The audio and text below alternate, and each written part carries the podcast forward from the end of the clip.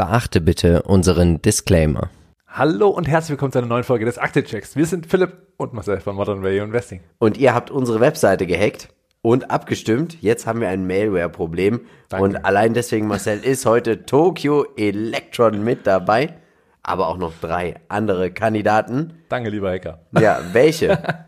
Für Unternehmen werden wir uns denn hier gleich anschauen. Genau, es geht um S&P Global. Wir werden äh, Tokyo Electron, wie schon angesprochen, mal betrachten, Adobe und Intuit. Und es lohnt sich auf jeden Fall dran zu bleiben, weil heute werden wir nicht nur eins, auch nicht drei oder vier, sondern zwei Unternehmen am Ende kaufen für unser Trading 212 Depot. Deswegen ganz wichtig ist natürlich, dass du nochmal den Disclaimer beachtest. Den siehst du auch jetzt hier nochmal eingeblendet. Und jetzt starten wir natürlich wie immer mit dem ersten Unternehmen. Wir starten mit S&P Global. Und wer kennt sie nicht? Wer kennt ihr Spitzenprodukt nicht? Den S&P 500. Also S&P Global ist eines der weltweit führenden Unternehmen, das sich auf Informationsdienstleistungen für Investoren, Unternehmen, Regierungen, Finanzinstitute, Investmentmanager und Berater spezialisiert hat. Und was machen sie? Sie spielen den Oberlehrer, weil sie raten zum Beispiel Kredite, also sie raten die Finanzierungswürdigkeit von Unternehmen, von Anleihen, von Staaten, sämtlichen Finanzprodukten, ja, muss man ja sagen. Also, unglaublich. Alles, was irgendwo ein Finanzprodukt darstellt, wird geratet von S&P Global und äh, gibt dann, ich sag mal, auch so eine gewisse Marktmacht, dass man sagen kann, das ist was Gutes, was Vernünftiges, Ja. kannst du kaufen und das eher so, lala, ist Ramsch. Genau, und deswegen verdient sie auch einfach Geld in diesem Segment, sogar richtig viel Geld, weil immer wenn du neue Schulden aufnehmen möchtest, brauchst du eigentlich auch bei einer Bank ein Rating, wenn du ein Unternehmen, eine Regierung, aber auch ein Finanzinstitut selber bist. Dazu gibt's natürlich auch noch den Indice S&P 500. Das ist einfach tatsächlich, sie sind ein Indice-Anbieter und deswegen haben sie ein schönes, diversifiziertes Geschäftsmodell und so viele News findet man eigentlich nicht. Man könnte sagen, es ist ein langweiliges Unternehmen. Äh, könnte man sagen, tatsächlich die letzten wirklich spannenden News waren tatsächlich die Quartalszahlen. Das ist fast ein Monat her. Also äh, gehen wir doch einfach nochmal einen Monat zurück und schauen uns da nochmal die Pressemitteilung an und das sehen wir. Äh, ja, gewinnseitig, das sieht doch ganz gut aus, waren grüne Zahlen, also auch über den Erwartungen, genauso auch wie beim Umsatz. Dort hat man 60 Millionen übertroffen und, sage und schreibe, 40,7 Prozent Wachstum. Liegt aber an der Übernahme von IHS Markets. Ja, also zusammen ein Datendienstleister, deswegen jetzt 40 Prozent mehr. Ihr wisst es, ihr habt es schon gehört, also man verdient Geld mit Ratings, Market Intelligence, Bereitstellen von Daten, Commodity Insights, das ist auch alles, was mit dem Thema Rohstoffen zu tun hat, Mobility Engineering Solutions, also auch ganz interessant. Sie beteiligen sich teilweise auch tatsächlich bei Unternehmen direkt und haben solche Sachen dann auch mit in ihren Segmenten und natürlich auch die Indizes.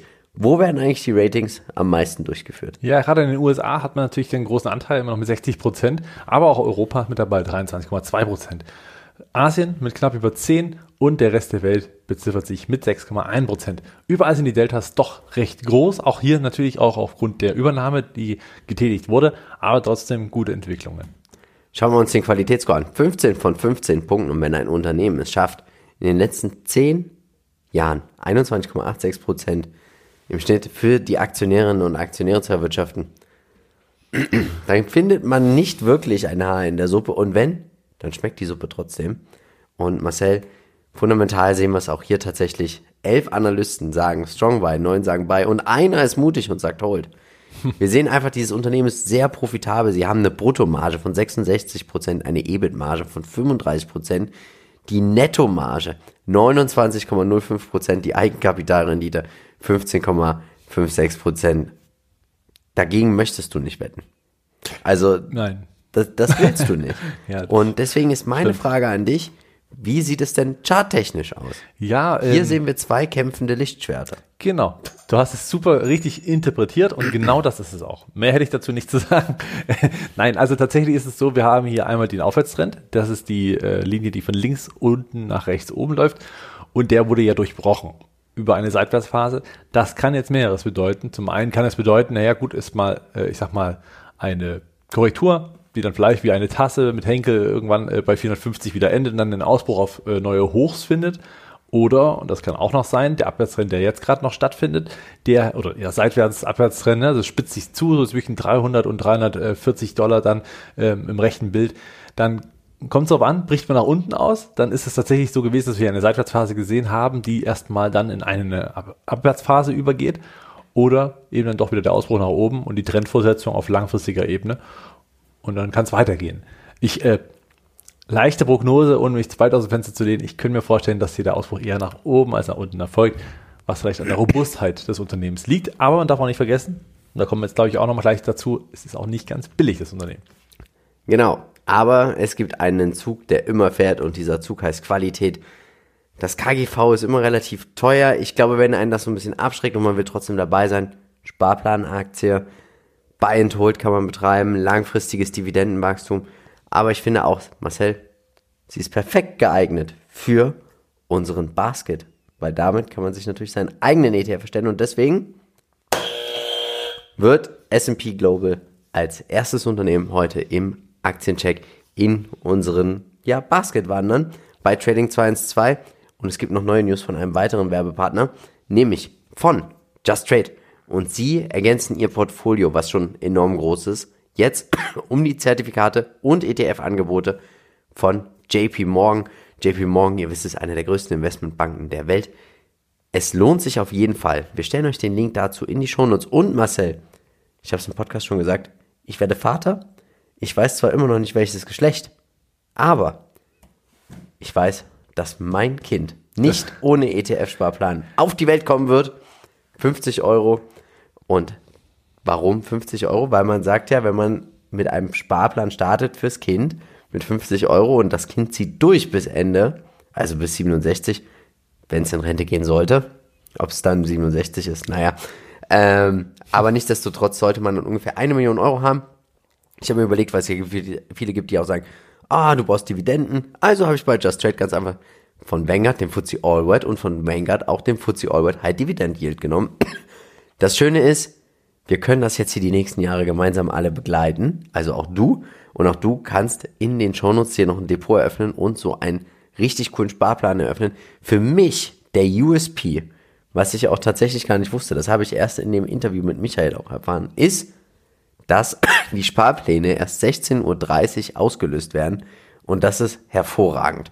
Wie siehst du das? Ja, absoluter Vorteil. Natürlich nicht nur, weil das Ganze auch übersichtlich läuft. Wir haben es gerade gesehen. Das ist auch ein, ich sag mal, man sieht, wann der nächste Sparplan ausgeführt wird. Man hat äh, eine sehr schöne Übersicht. Auch, ich sag mal, äh, alle direkt gegenübergestellt. Das ist auch ein Riesenvorteil. Und was mir daran gefällt, ist natürlich, wie du schon sagst, dass es eben zu einer gewissen Zeit auch ausgeführt wird. Das heißt, hier musst du nicht unnötig irgendwelche Spreads bezahlen, die man vielleicht gar nicht wollte. Meistens will man die ja, ja, nicht. Und in dem Fall ist das schon raus und das ist natürlich ein Riesenvorteil. Da kann man nur beglückwünschen für diese Umsetzung. Alle Links dazu packen wir natürlich wie immer in die Show Notes. Machen wir weiter, Marcel, mit Tokyo Electron und sie sind auf die Entwicklung, Herstellung und Vermarktung von Halbleitern und Flachbildschirmen spezialisiert. Dem ist aber nicht genug. Du hast es eigentlich ganz schön gesagt. Sie sind aus Japan. Was sind sie aus Japan? Ja, sie sind das japanische ASML, wenn man so möchte, denn sie liefern nicht direkt die Halbleiter, sondern eben die ganze Ausrüstung dahinter. Das heißt, die ganzen Maschinen, um eben Halbleiter zu produzieren. Da haben sie einen gewissen Teil, den sie natürlich auch äh, dazu beitragen, dass auf der ganzen Welt ordentlich an Chips, Chips gedruckt wird oder hergestellt werden. Genau. Ähm, und so haben wir auch bei den News gerade die letzten Quartalszahlen vom 9. Februar, auch das fast einen Monat her, aber auch da natürlich so viel nicht Neues. Ne? Ist auch eher ein Unternehmen, was nicht so im Fokus der meisten Aktionäre steht. Insofern an sich Gutes Wachstum, kann man nicht meckern, Definitiv. gerade auf der Umsatzseite 14,7 Prozent, Hut ab. So kann man das machen. Wir sehen auch hier wieder also Semiconductor Production Equipment, da steht für 97 Prozent. Die Flat Panels, die kann man eigentlich, ja, mit 3 Prozent, sie sind marginal.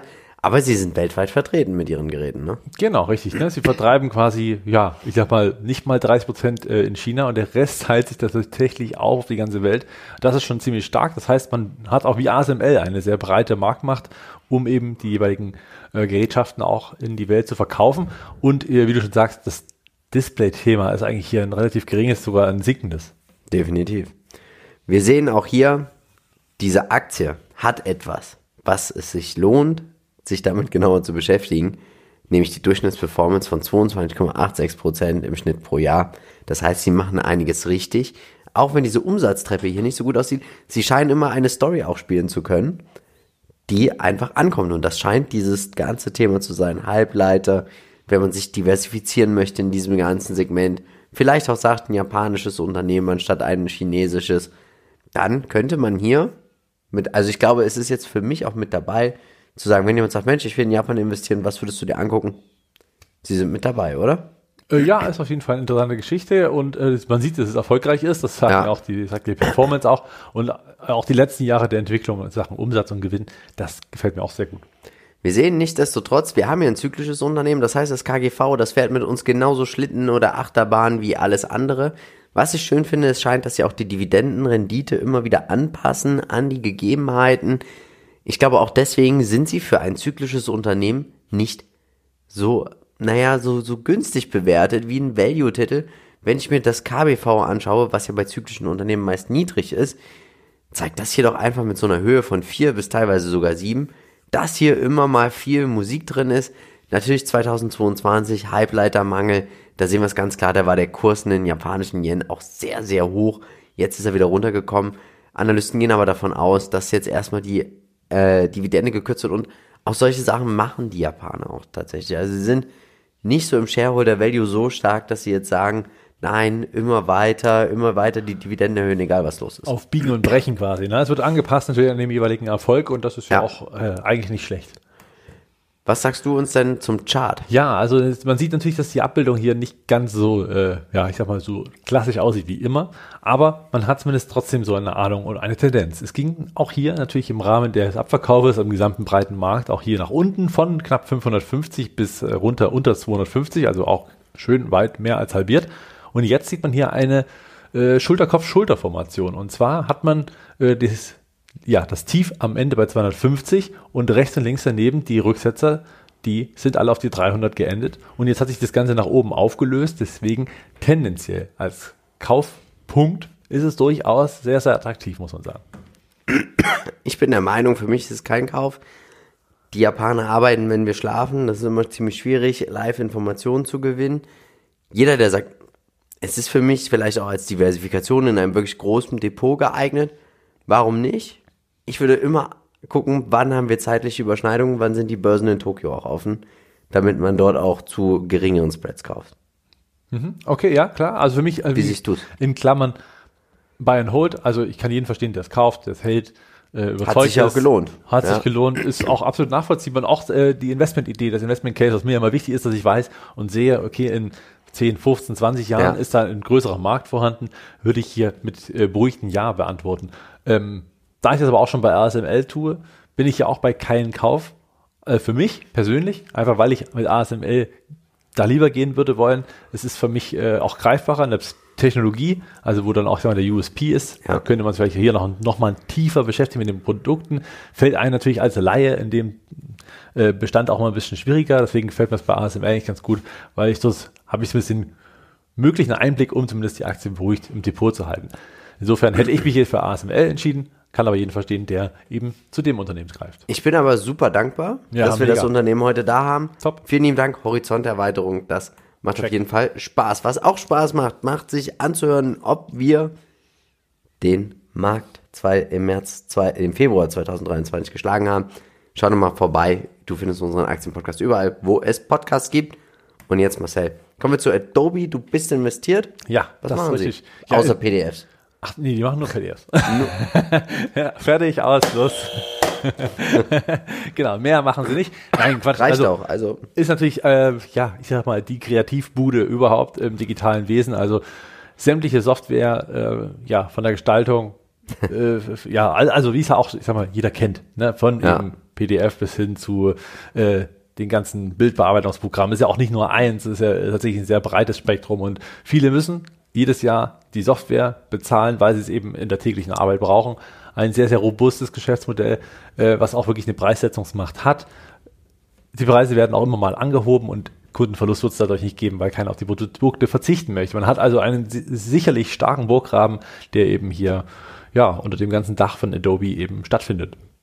schauen wir uns jetzt mal an. Was sind die aktuellen News? Was hast du uns heute mitgebracht? Ja, also es ist natürlich jetzt gerade ähm, eine kleine Problematik und zwar, weil man, man wollte ja für 20 Milliarden Dollar Fitchma oder Figma übernehmen und das Thema ist jetzt, hm, die Kartellbehörden sind da jetzt nicht ganz so begeistert von. Das US-Justizministerium reicht auf jeden Fall eine Klage ein und möchte diesen Deal blockieren wegen, naja, klar, Wettbewerb. Ne? Also das hilft natürlich und Figma war auf jeden Fall oder ist ein ziemlich ernstzunehmendes äh, Unternehmen für Adobe, weshalb sie auch so viel Geld auf den Tisch legen würden wollen. Wenn das äh, nicht stattfindet, ist das natürlich wiederum, ja, eine Kampfansage an Adobe, da müssen sie selber reagieren. So hätten sie Figma relativ teuer eingekauft, aber dafür einen wirklich wichtigen Wettbewerber vom Platz gefegt. Ein Wir dürfen. Banane-Monopol. Das heißt, wir könnten noch eine Firma gründen, die was ähnliches macht. Ja, Und könnten Genau. den Markt noch erobern. schnell und dann uns rauskaufen lassen für 20 Milliarden. Das wär's. Digital Media steht für 72,9% der Umsätze. Digital Experience 25,1%. Publishing and Advertising 1,9% vernachlässigbar. Aber sie sind weltweit auch wieder gut aufgestellt. Ne? Genau, die Produkte sind auf der ganzen Welt beliebt, gefragt und auch genutzt. Und äh, die Umstellung auf äh, Abo-Modell hat natürlich hier auch einen riesen Ja. Vorteil gebracht für Adobe und ich muss, würde sagen, sogar einen richtigen Durchbruch dadurch, dass man jetzt viel robuster, äh, ja, auch durch sämtliche Zeiten der Welt kommt, einfach weil man nicht auf die Produkte verzichten kann im Arbeitsleben. Und da man eben breit gestreut ist, wird man hier wahrscheinlich auch dahingehend einzelne Risiken abfedern können. Das sehen wir auch beim Qualitätsscore 15 von 15 Punkten. Auch hier wieder, wenn eine Aktie im Schnitt den Markt mehr als doppelt so stark outperformt in den letzten 10 Jahren, dann hat sie etwas richtig gemacht, was sich lohnt, mal anzuschauen, wo geht's hin in der Zukunft. Und wir sehen fundamental, diese Aktie ist brutal gut am Laufen. Was ich ganz interessant finde, dass aktuell die Mehrheit der Analysten sagt, hold. Und ähm, das zeichnet sich für mich aus, dass man hier vielleicht auch mal gegen den Trend vielleicht mal einsteigen könnte, vielleicht einen Sparplan starten, sich lohnt, lohnt es sich vielleicht hier noch viel mehr, sich mit der Aktie zu beschäftigen, weil sollten hier die Winde drehen, weißt du, dann könnte es tatsächlich auch sein, dass man jetzt sagt, boah, jetzt habe ich hier vielleicht eine Chance, einen schönen Einstiegszeitpunkt gefunden, die Profitabilität sieht gut aus, die Earnings sehen gut aus für die nächsten Jahre. Jetzt ist meine Frage natürlich wie immer an dich, Marcel. Charttechnisch, lohnt es sich jetzt vielleicht einfach hier einen Sparplan zu starten? Äh, Ja, da würde ich schon sagen, also Sparplan definitiv ja, weil man einfach, selbst wenn es jetzt noch ein Stück weit runtergehen sollte, hat man auf jeden Fall die, ja, sich günstiger wieder eingekauft, keine Frage. Jetzt gab es zuletzt natürlich den Rücksetzer insgesamt, ähm, auch weil Cloud-Aktien mal ein Stück weit unter die Räder gekommen sind nochmal. Dieser Rücksetzer wurde schnell aufgefangen. Es ging doch wieder rasant Richtung 344 Dollar hoch und dort war man ja im Prinzip schon mal vor wenigen Handelstagen. Äh, Man sieht auch, dass gerade der kleine Durchschnitt 50 Tage sich äh, selten, seltenerweise äh, zwischen den der 150 Tage und 200 Tage Linie äh, befindet. Das heißt, dass er sich dann auch wieder nach ja, nächste Kreuzung durchführt, ist relativ wahrscheinlich und wahrscheinlich auch im Positiven, weil es auch jetzt wieder nach oben geht. Das heißt, auch da werden wieder Kaufsignale generiert. Man könnte also hier auch wieder klassisch normal auch mit mehreren Tranchen einsteigen, dass man jetzt eben dann schnell äh, eine erste setzt, eine zweite im, im Zweifel dann später bei einem ja, positiven Trendbruch.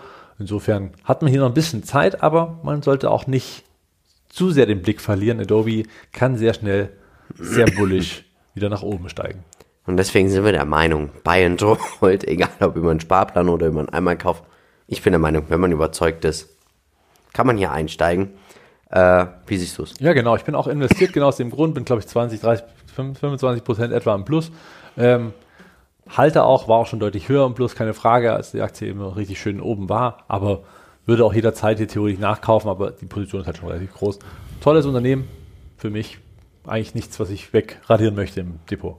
Jetzt schauen wir mal uns an, ob du Intuit wegradieren möchtest. Und sie sind auf die Entwicklung, Veröffentlichung und Vermarktung von Verwaltungssoftware für Privatpersonen sowie kleine und mittelständische Unternehmen spezialisiert. Lohn- und Gehaltsabrechnung und Steuersoftware sind hier, ja, wieso ist nicht von ihnen.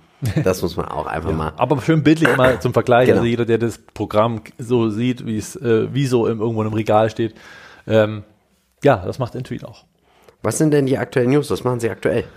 Äh, ja, hier ging es nochmal um die äh, ja, jeweiligen Qu äh, Quartalszahlen auch. Das äh, war insgesamt natürlich sehr, sehr gut, musste man sagen. War sehr solide, so wie man es kennt von Intuit, sehr zuverlässig auch und äh, die Analystenschätzungen waren dahingehend auch, ich sag mal, eigentlich alles im Rahmen letzten Endes. Und ähm, auch die einzelnen Teile, also hier äh, TurboTax, Credit Karma und so, sind an sich, auch Mailchimp gehört ja dazu, Ja. ist ja auch noch nicht allzu lange übernommen worden. Äh, auch die performen innerhalb des Konzerns sehr, sehr gut. Insofern passt das schon auf breiter Ebene. Schauen wir uns an, also am meisten verdient man mit KMUs, 50,8 Prozent. Dann haben wir den Consumer, der tatsächlich sich noch diese Software kauft mit 80, mit 30,8 Prozent. Credit Karma ist natürlich auch toll. Alles, was mit Krediten zu tun hat. Karma steht für 14,2 Prozent der Umsätze. ProConnect 4,3. Wo werden die Umsätze erzielt? Ja, USA-lastig, ziemlich stark sogar, 32 Prozent Delta, Hut ab. Ähm, ja, kann sich auf jeden Fall sehen lassen, ist äh, offensichtlich ein, ja. Ich glaube, das ist auch der, der Burggraben tatsächlich, ja. weil sie werden eine Expertise haben für den US-Markt, für Steuergesetze etc. pp. Da kommst du nicht so einfach rein, wenn wir das jetzt machen würden. Ja, ne, das sowieso nicht. Ja, das stimmt. Also da insofern Hut ab, ja. Der Qualitätsscore lügt auch nicht. 15 von 15 Punkten, 19,72 Prozent.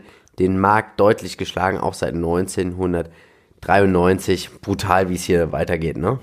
Ja, absolut. Ist auch kein kleines Unternehmen mehr. Wir reden von 112 Milliarden äh, Market Cap. Also ist jetzt auch wirklich nichts Kleines. Und äh, Hut ab. Nicht nur von der Performance, sondern auch ja. wieder hier Qualitätscheck 15 von 15 Punkten. Also wieder so ein echter Qualitätswert. Eine kleine Dividende wird gezahlt. Kann man schon mal machen.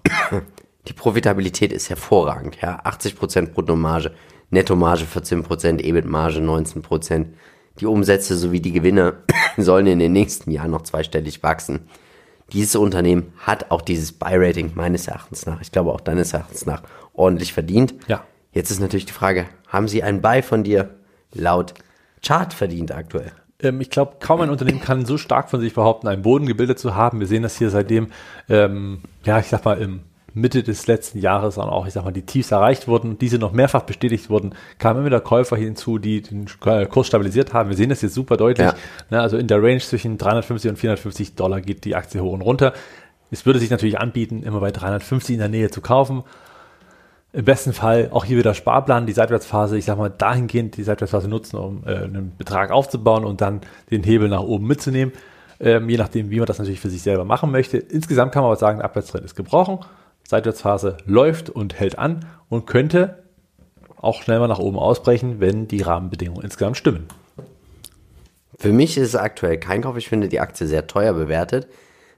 Kann aber jeden verstehen, der sagt in dieser Seite, also in diesem, in dieser Bodenbildung, ich gehe hier rein, ich mache einen Sparplan. Wenn sich das auflöst nach oben, könnte man wahrscheinlich hier gute Renditen schnell erwirtschaften. Äh, ja, genau, das äh, sehe ich ähnlich. Es ist absolut teuer, da bin ich völlig bei dir. Es ist ein sehr, sehr hohes KGV. Gut, ist auch nicht unbedingt der größte Fokus jetzt noch nicht bei dem Unternehmen, aber äh, das KUV ist in meinen Augen immer noch relativ hoch. Bayern Hold trotzdem, einfach aufgrund dessen, weil ich glaube nicht, dass die Seitwärtsphase nach unten verlassen wird und nochmal höhere, äh, tiefere Tiefs bilden kann das ist sehr unwahrscheinlich, würde auch äh, chartbildlich nicht wirklich passen. Ähm, auch in die Story würde es nicht reinpassen, weil äh, zu robust dafür auch, muss man sagen. Die Quartalszahlen zeigen auch nicht wirklich irgendwie einen Rückgang. Also insofern, ja, wer jetzt keinen Schmerz damit hat, auch mal teurer zu kaufen im Zweifel oder vielleicht auch mehrere Tranchen, wo man sagt, mhm. okay, kann ich mich dann rein anfreunden, dass ich eben später nochmal einen Ticken günstiger vielleicht kaufen kann. Aber ansonsten, glaube ich, muss man hier einfach stumpf rein. Also, und damit haben wir unseren zweiten Kauf. Marcel, die App machen wir jetzt direkt auf. Wir schauen sie uns mal an. Genau. Wir und sind auf der App bei unserem Werbepartner genau. Trading 212. Und hier der Vorteil, wir haben es schon öfter angesprochen, wir können einen eigenen ETF gestalten. Und dieser heißt hier bei uns Aktiencheck. Genau. Und da haben wir schon einige reingebracht in dieses Basket. Ist schon Zehn Stück haben wir an der Zahl. Amazon, Apple, Alphabet, Broadcom ist mit dabei, McDonald's, Nvidia 26%, Costco, Essential Nasdaq und die MSCI. Jetzt machen wir natürlich den Basket anpassen und wir haben heute als erstes gewählt S N P Global und dazu into it. I'm into it. Zack. Jetzt müssen wir natürlich hier wieder alles ein bisschen anpassen, damit wir natürlich wie immer die, ja, den Ausgleich haben, dass wir 100% haben. Genau, hier kann man aber auch schön steuern. Man sagt ETF, hm, okay, ich hätte gerne irgendwo eine Überlastigkeit von einem genau. Unternehmen, wo ich gerade die Chance besser sehe. Dann kann ich das eben hier schnell einstellen und habe eben auch den Vorteil, dass ich keine Unternehmen in meinem eigenen Basket habe, die ich eigentlich gar nicht besparen möchte, sondern hier wirklich nur die Creme de la Creme des eigenen Gustos. Genau, und dann geht es auch schon los. Wir bestätigen, Basket wieder ausgleichen, dann wird G und verkauft und das war's auch. Und jetzt, Marcel, ja. kommen wir zur 10.000 Euro Investment-Idee. Und wir starten natürlich mit S&P Global, wir würden hier tatsächlich jeder, also ich mit 1000, du mit 1500 einsteigen, wenn man überzeugt ist. Genau, gibt es auch nicht viel zu sagen. Also negatives S&P Global, robuster geht's nicht. In jeder Lebenslage braucht ein Unternehmen irgendwie ein Rating, wenn er sich neu finanzieren will, wenn die Zinsen Ja. äh, steigen. Die Finanzierungsdetails ändern sich jedes Mal und ich glaube, da ist S&P Global schon so robust, dass es eigentlich schon eigentlich ins Depot gehört. Ja. Und wenn auch du, wie wir, in S&P Global über ein Basket einsteigen möchtest, dann machst du das am besten über unseren Link, den findest du in den Show Notes. Und mit dem Code VALUE, V-A-L-U-E, unter Aktionscode nutzen, gibt es auch noch eine Gratis-Aktie.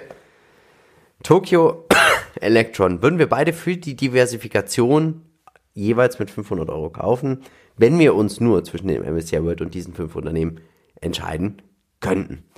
Adobe, ich hatte es gesagt, es ist für mich irgendwie, ich weiß nicht, ich komme nicht ran. Du wirst nicht warm mit der Aktie. Ich werde mit der Aktie nicht warm. ja, sowas gibt es natürlich auch, kenne ich auch von manchen Aktien bei Adobe.